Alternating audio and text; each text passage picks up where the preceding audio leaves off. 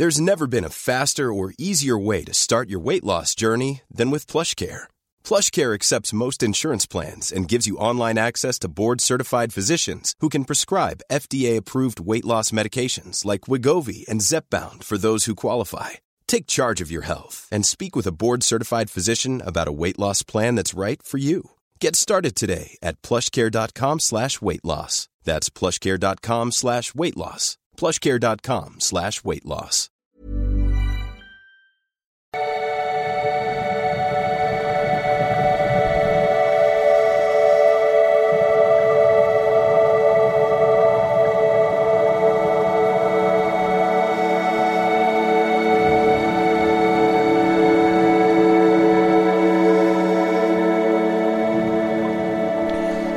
Ja, hallo ihr Lieben, Christian Schreiber, Paartherapeut und Beziehungscoach. Hamburg-Berlin in der Nähe von Murnau. Äh, macht mir die 30.000 Abonnenten noch voll. Ähm, das wäre mein Wunsch. Also lasst mir ein Abo da. Und äh, wir haben mal wieder eine Mail und diesmal mit kritischen Anmerkungen zu meinem äh, Kanal sozusagen. Und ich dachte, damit muss man sich ja auch mal mit auseinandersetzen. Das mache ich jetzt hier mal. Und es gibt auch noch äh, ein oder anderen Infos über Narzissmus, was ja sowieso bald rausfliegt. Ich habe sogar jetzt beiläufig gelesen, sogar aus dem DSM, so sah das aus.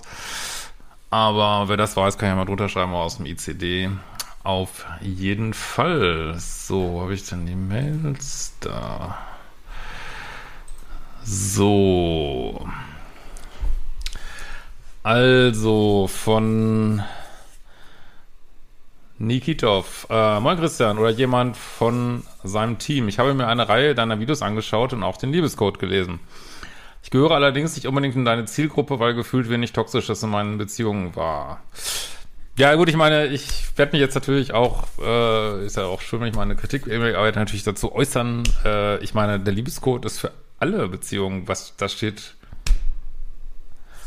äußerst wenig über toxische Beziehungen drin und sehr viel einfach über, ja, ist ja wie so eine Art Handbuch, ne? Ich sage ja immer vom ersten Date bis zur Trennung, über normale Beziehungen, über Trennung, über Dating.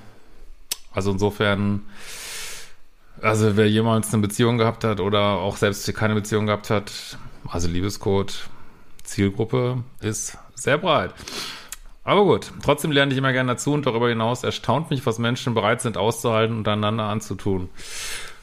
Ja, aber wir, wir gehören alle zu diesen komischen Menschen und äh, bevor man so zu sehr die Nase rümpft, was man natürlich mal machen kann, machen wir ja alle, was andere Menschen tun, muss man natürlich auch sagen, man merkt vielleicht, was man so selber so tut, kriegt man, hat man vielleicht nicht so auf dem Zettel immer so, ne, äh.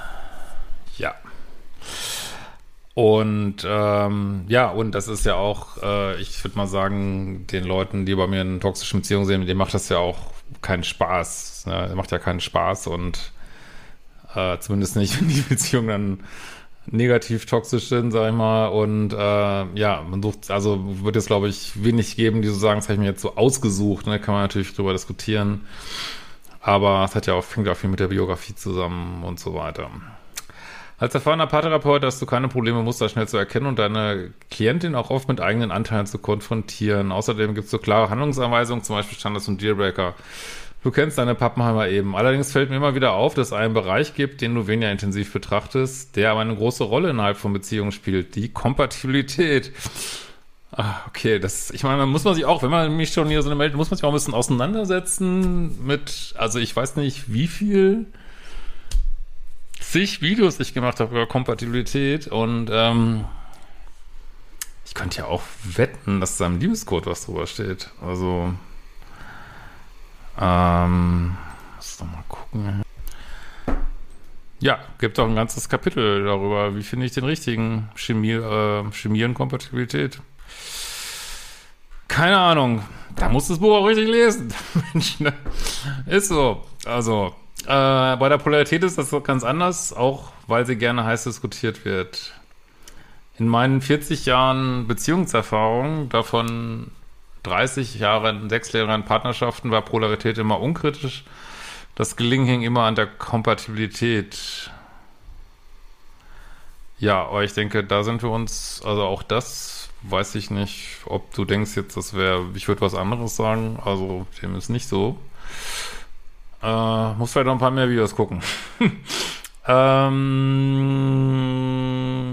und was ich auch immer wieder sagen, also ich meine, es ist ja nett, dass du mir so eine Mail schreibst, aber ähm, eigene Beziehungserfahrung ähm, führt nicht dazu, dass man die Beziehung von anderen Leuten versteht. Also das ist ja auch ein Problem, was ich manchmal habe, so mit irgendwelchen äh, Coaches oder ich weiß nicht was, die so ihr, ihr ihre Mission darauf aufbauen, dass sie selber irgendwelche Beziehungserfahrungen gemacht haben. Meiner Ansicht nach, ja, hat man dann also total seine eigene Brille.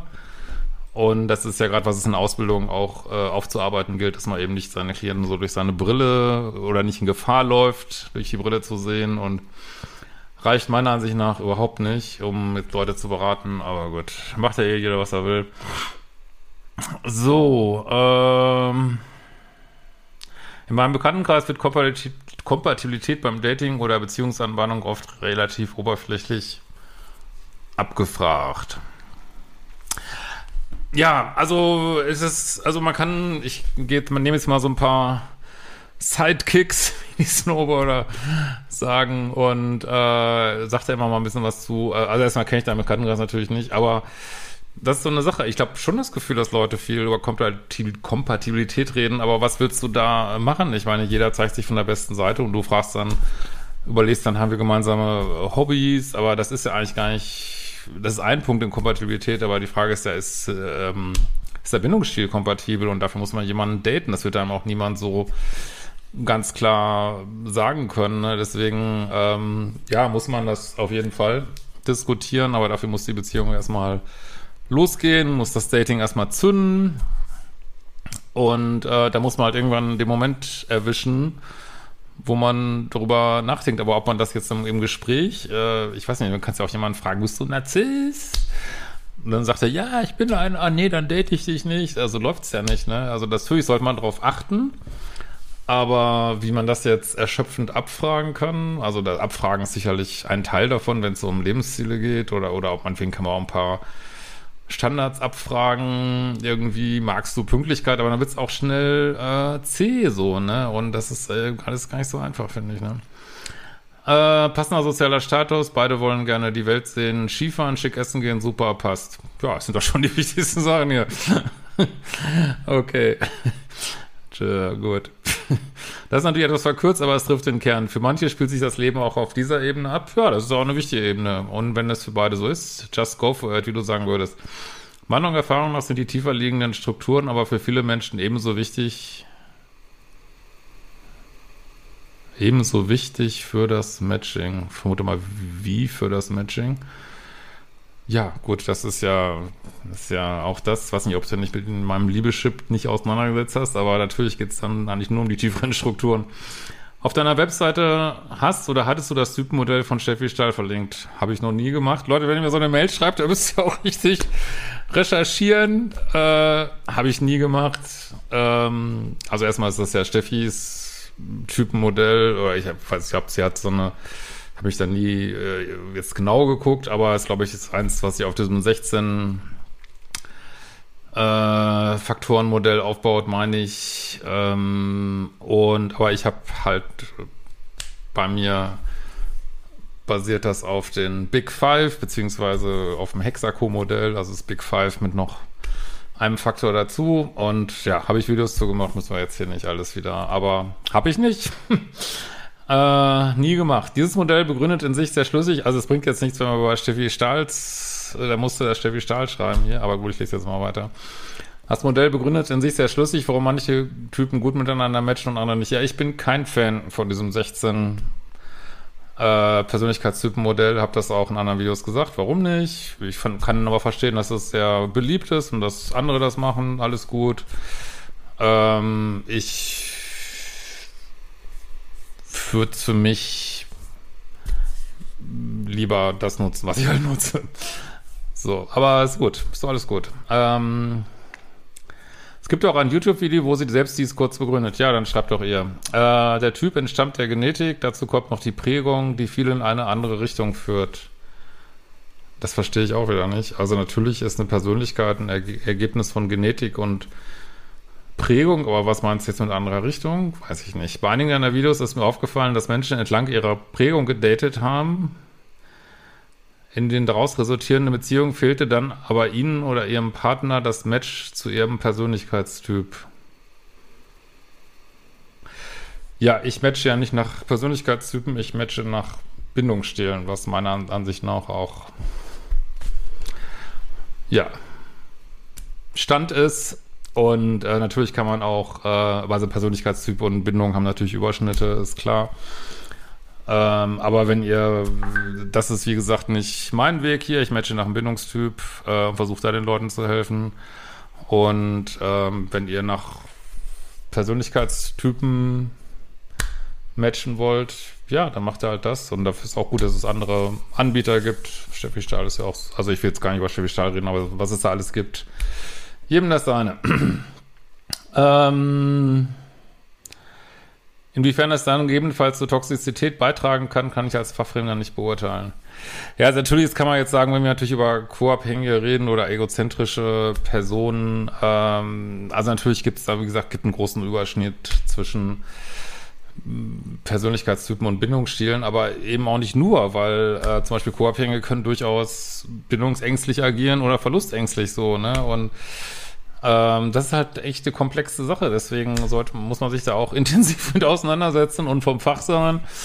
Und ähm, ja, und eine Menge Erfahrung haben. So, das ist eben, das sage ich ja immer wieder, das ist wirklich ein Beruf, wo man äh, umfassende Ausbildung, man, ich habe jetzt, weiß nicht, über 20 Jahre Berufserfahrung und das ist eben nichts, was man so einem Wochenendkurs machen sollte und dann, ja, ich weiß es jetzt, weil ich mal irgendwas verstanden habe oder so. Ähm, aber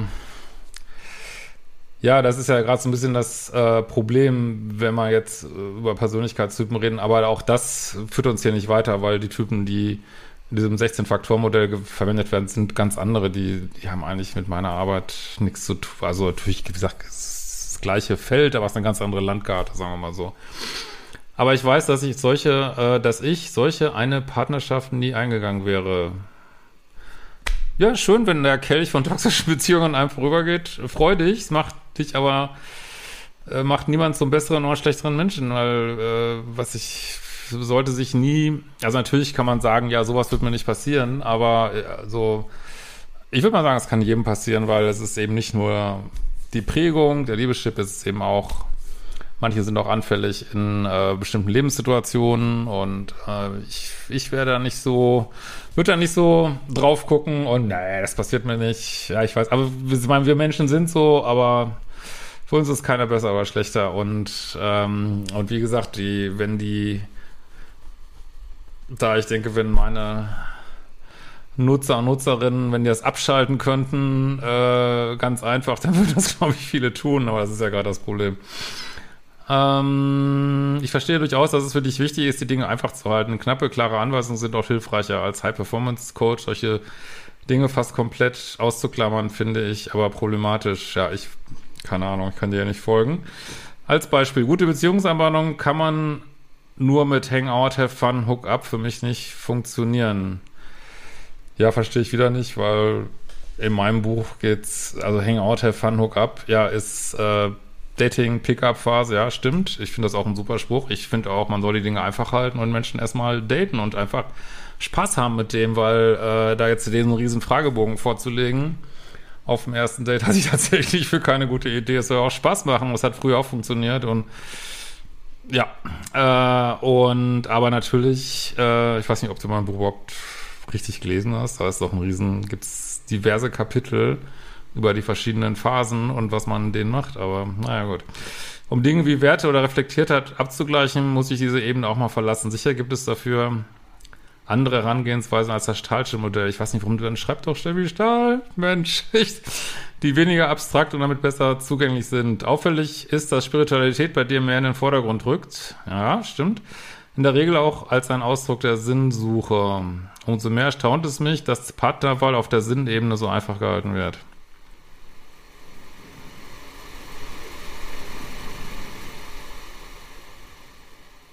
Hm. Das sind ja ganz verschiedene Ebenen. Also das, man kann auch nicht, also das stimmt natürlich im Liebescode, rede ich nicht über Spiritualität äh, oder nur ganz wenig, glaube ich, aber äh, das sind ganz verschiedene Ebenen. Du kannst, das sage ich ja immer wieder, du kannst es so betrachten und du kannst es so betrachten. Man sollte diese Ebenen nur nicht vermischen. Ich kann, man kann spirituell argumentieren oder ich kann psychologisch argumentieren, was ich immer so schön finde, das wird auch in meinem neuen Buch viel Thema werden, dass die Ergebnisse häufig die gleichen sind. Ne? Du hast, äh, genau, das Spirituelle führt zu mehr Sinnhaftigkeit häufig. Okay, stimmt. Ähm, nur man darf diese Ebenen nicht vermischen. Und also ich kann Hangout, Hookup, Have Fun machen und trotzdem habe ich einen spirituellen Connection zu jemandem. Ne? Das kann durchaus sein. Aber gut. Äh, kurz noch zu einem anderen Thema. Gesellschaftliche Einflüsse, die auch in Beziehungen hineinwirken, kommen bei dir auch sehr kurz. Äh, ja, auf die haben wir ja keinen, das stimmt, das stimmt. Aber haben wir auf die irgendeinen Einfluss? Ich meine, da leben wir ja nun mal mit und ich bin nun mal Psychologe und kein Soziologe oder Gesellschaftswissenschaftler. Ich persönlich glaube da auch nicht dran. Ich glaube nicht, dass wir ähm, Sachen von oben ändern können. Wir können Dinge nur ändern, wenn wir uns selber ändern. Und dann ändert sich auch die Gesellschaft. Ich glaube, andersrum funktioniert es einfach nicht. Äh, auch das ist übrigens implizit Thema in meinem dritten Buch. Dass es wird sehr viel anders sein, als, glaube ich, viele denken. Und ja, jetzt aber es sind, glaube ich, jetzt nicht die gesellschaftlichen Einflüsse, die du meinst, aber ich rede tatsächlich auch ein bisschen über die Gesellschaft in dem neuen Buch. Aber nur um das auf der persönlichen Ebene, äh, was, was wir persönlich eben erleben, gerade auch noch zu vertiefen. Ich glaube tatsächlich an die persönliche Weiterentwicklung vor allen Dingen. Ähm auch hier geht wohl wieder das Keep it simple. Ja, ja, das ist ja auch tatsächlich mein Anspruch, ähm, hier ein, ein, Paket aufzustellen für meine Nutzer und Nutzerinnen, was ja in sich total schlüssig ist, was keine Geheimwissenschaft ist, das ist tatsächlich richtig. Dass in einer narzisstisch geprägten Gesellschaft bestimmte Verhaltensmuster gehäuft auftreten, ist aus soziologischer Sicht wohl unstrittig. Na, so einfach ist das gar nicht. Das ist ein bisschen das Problem. Also es fehlen tatsächlich, das hat, deswegen fliegt Narzissmus auch raus aus dem ICD-11, es fehlen tatsächlich die Studien, die solche Aussagen wirklich wissenschaftlich einwandfrei untermauern, weil dazu müssten riesen komplexe Längsschnittstudien angelegt werden. Man denkt ja immer, so psychologische äh, Studien wären irgendwie so einfach. Das ist super komplex, ähm, weil machst du eine Längsschnittstudie, machst du eine Querschnittstudie, äh, Querschnittsstudien sind häufig viel einfacher, aber da, äh, na gut, das, wenn euch das mehr interessiert, schreibt mal in die Kommentare, kann ich mal was zu sagen. Aber äh, das gibt's eben nicht. Was es gibt, sind ähm, so ein Fragebogen, NPI heißt der oder NPI und äh, der, der soll so narzisstische Sachen abfragen, was ist ein Fragebogen? Und da gibt's Erfahrung, das ist zumindest mein Stand, ja, der, den hätten wir auch mal, was weiß ich, der wird viel in Amerika durchgeführt, hat mal geguckt, so wie ist der 1970 ausgefüllt worden, 1980, 99. Ja, da steht tatsächlich drin, äh, dass diese Narzissmus-Scores steigen, weil das sind Fragebogen. Fragebogen haben so viele Probleme irgendwie. Äh, allein die Frage, äh, werden die Sachen vielleicht ehrlicher angekreuzt, diese Wechselwirkung mit die Leute ähm, gibt ja auch so eine positive Seite von äh, Narzissmus, dass die Leute selbstbewusster werden und was weiß ich. Und, ähm, und dann gibt's auch, habe ich zumindest gelesen von so einer anderen Studie, die eben nicht diese Fragebogen genommen hat, sondern so eine ähm, ja auch so eine Organisation, die Studenten wirklich umfassend befragt hat, aber nicht nach Fragebogen, sondern eben so qualitativ befragt hat. Und da ist zum Beispiel rausgekommen, dass es auch keine Unterschiede gibt. Und äh, also, das sieht immer alles so einfach aus, aber das ist eben, das ist eben, äh, ja, wo ist das unterlegt mit Studien wirklich? Das muss man sich halt immer fragen. Und ich bin auf jeden Fall ganz sicher, äh, dass Menschen früher mindestens genauso egoistisch wären. Ich würde, ich, das sage ich aber auch in meinem Buch, ich würde sagen, noch viel mehr 3D-Schmerzkörper-Egoismus als heute. Viel, viel mehr. Redet mal mit euren Eltern, redet mit euren Großeltern, äh, was die so erlebt haben an, an Trauma, Gewalt. Äh, sorry, also dass, dass man jetzt sich so sagt, ja, das wird heute alles immer schlimmer, kann ich also so global nicht nachvollziehen, sage ich ganz ehrlich. Und ähm, klar, das sieht immer alles so easy aus, ja. Äh, nur, und dann schmeißt mir auch immer alles zusammen. Ich meine, das fliegt eh alles raus, aber schmeißt mir alles zusammen. Narzissmus, Histrionie, äh, Borderline, also das wird alles zusammengeschmissen und ja. Und äh, naja, das muss man erstmal alles belegen und dass das so unstrittig ist, ähm, ist so eine Frage. Also das bestimmt, also ich würde sogar sagen, dass bestimmte Verhaltensmuster auftreten, ist wahrscheinlich unstrittig. Aber heißt das wirklich, dass die gesamte, gesamte gesellschaftlich so nach der eigentlichen Bedeutung dieses Wortes mal narzisstischer wird? Gute Frage. Was übrigens auch spannend ist, ähm, ist, dass es ähm, ja so ist, dass ähm, also nach diesen, wenn man so nach, das nach ähnlichen Sachen untersucht, dass tatsächlich Narzissmus auch stark lebensalterabhängig ist. Also da hat man was ich jetzt überhaupt nicht verwunderlich finde, bei, ähm, ja, wenn Menschen relativ jung sind, um die 20 oder so, viel höhere Werte als mit 60. Wird man auch nicht so denken, ne? Ist auch spannend. Und ähm, dann finde ich auch spannend, dass in diesen Tests äh, westliche Situationen höher abschneiden als äh, wie so asiatische, die mehr so auf die Gruppe fokussiert sind. Und das sind auch alles so Sachen, also dass wir zum Beispiel hier im Westen die Aufklärung hatten, wo dieses Ich immer wichtiger wurde, finde ich äh, super wichtigen Prozess für den Westen, der vielleicht auch zu höheren Werten in diesen Fragebögen führt. Also das ist, ich finde das alles überhaupt nicht simpel so. Aber ist nicht letzten Endes, äh, vor allem die soziologische Sicht ist ja auch nicht mein Fachgebiet. Äh, ohne dass die Protagonisten selbst pathologisch sein müssen. Ja, also da würde ich glaube, soweit ich das ähm, den Satz kann ich, kann ich gut nachvollziehen. Also bestimmte Verhaltensweisen sieht man häufiger. Ähm, ob das dann irgendwie pathologisch ist, ist tatsächlich. Aber den Satz kann ich, kann ich gut nachvollziehen, ja. aber gut. Das wäre natürlich ein zu breites Feld, um es in deinem Kontext zu beackern. Allerdings wären praktische Hinweise, beispielsweise, dass davon einige Berufsgruppen empirisch gesehen stärker betroffen sind, sehr hilfreich. Ja, zeig mir die Studie, das sagt man immer so und das wird auch so sein, dass bestimmte Berufsgruppen, dass es da mehr ähm, Menschen gibt, die ja vielleicht in solchen Narzissmus-Fragebögen höher abschneiden würden. Natürlich zieht es Leute, die sehr im Ego sind, äh, in Berufe, die ähm,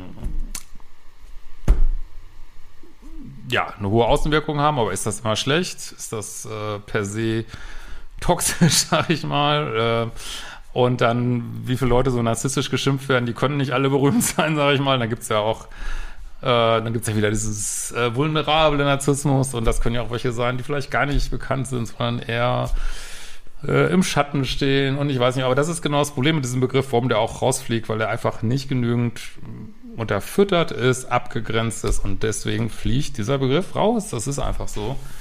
Und da müssen wir jetzt mal langsam uns äh, mit abfinden. Ne? Dass dieses Spielzeug uns genommen wird und das ist gut so, weil es ist ja nicht so, dass es keine Persönlichkeitsstörung mehr gibt, nur man muss sich jetzt mal die Mühe machen, das äh, eben nicht dahin zu werfen, sondern wirklich zu belegen, so, ne? Äh, von daher, äh, und das jetzt wirklich mehr pathologisch äh, mit einer NPS, ja, dann ich weiß nicht, also ich wüsste jetzt nicht von Studien, wo Prominente wirklich umfassend untersucht worden sind, wie viel äh, wie viel MPS es da jetzt gibt. Aber ich meine, das wird schon so, kann man, ich denke auch, das wird schon so sein. Aber das ist immer alles, wird so dahingesagt, dahingesagt, dahingesagt. Und äh, vor allen Dingen, was mich immer so stört, ist, ähm, und das ist auch eben auch überhaupt nicht mein Ding. Ich finde es irgendwie immer schwieriger, immer auf andere zu zeigen. Das forciert immer dieses Opferdenken. Und das kann doch nicht sein, dass immer nur die anderen die Blöden sind.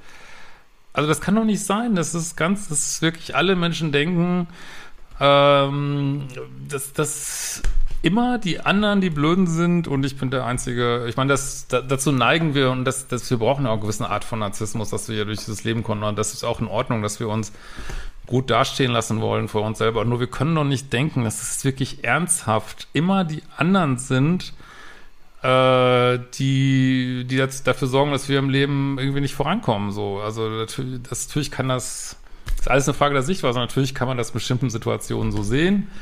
Aber im Großen und Ganzen, äh, ja, verleugnen wir da unsere Power, die wir selber haben, wenn wir sagen, ja, ich kann nicht, ich kann kein nice, geiles Leben führen, weil äh, XY YZ macht. Das, also, solange wir das denken, werden wir, glaube ich, nicht wirklich weiterkommen.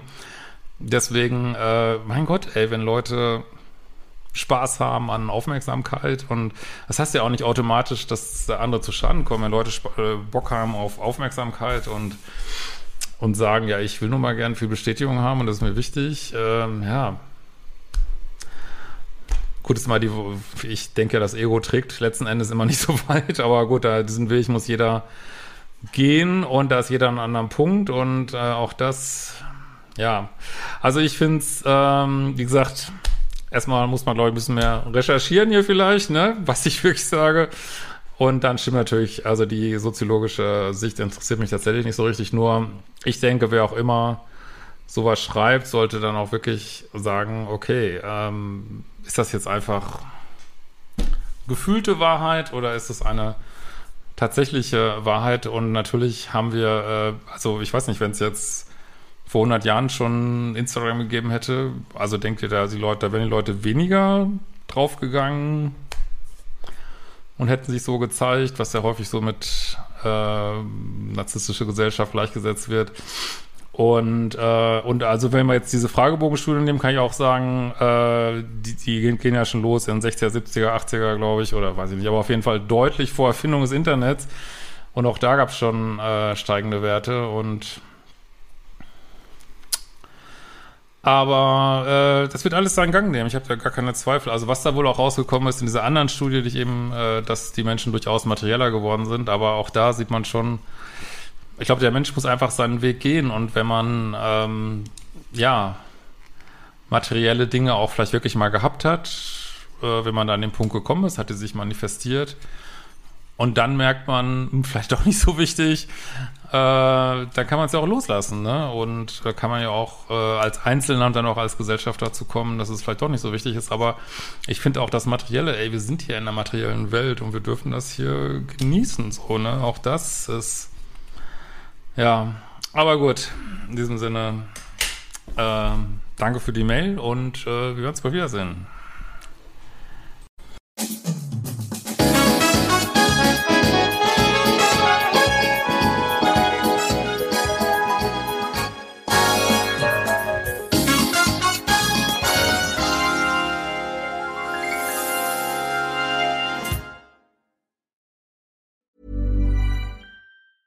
Planning for your next trip? Elevate your travel style with Quince. Quince has all the jet setting essentials you'll want for your next getaway, like European linen, premium luggage options, buttery soft Italian leather bags, and so much more. And is all priced at 50 to 80% less than similar brands. Plus, Quince only works with factories that use safe and ethical manufacturing practices. Pack your bags with high-quality essentials you'll be wearing for vacations to come with Quince. Go to quince.com slash pack for free shipping and 365-day returns.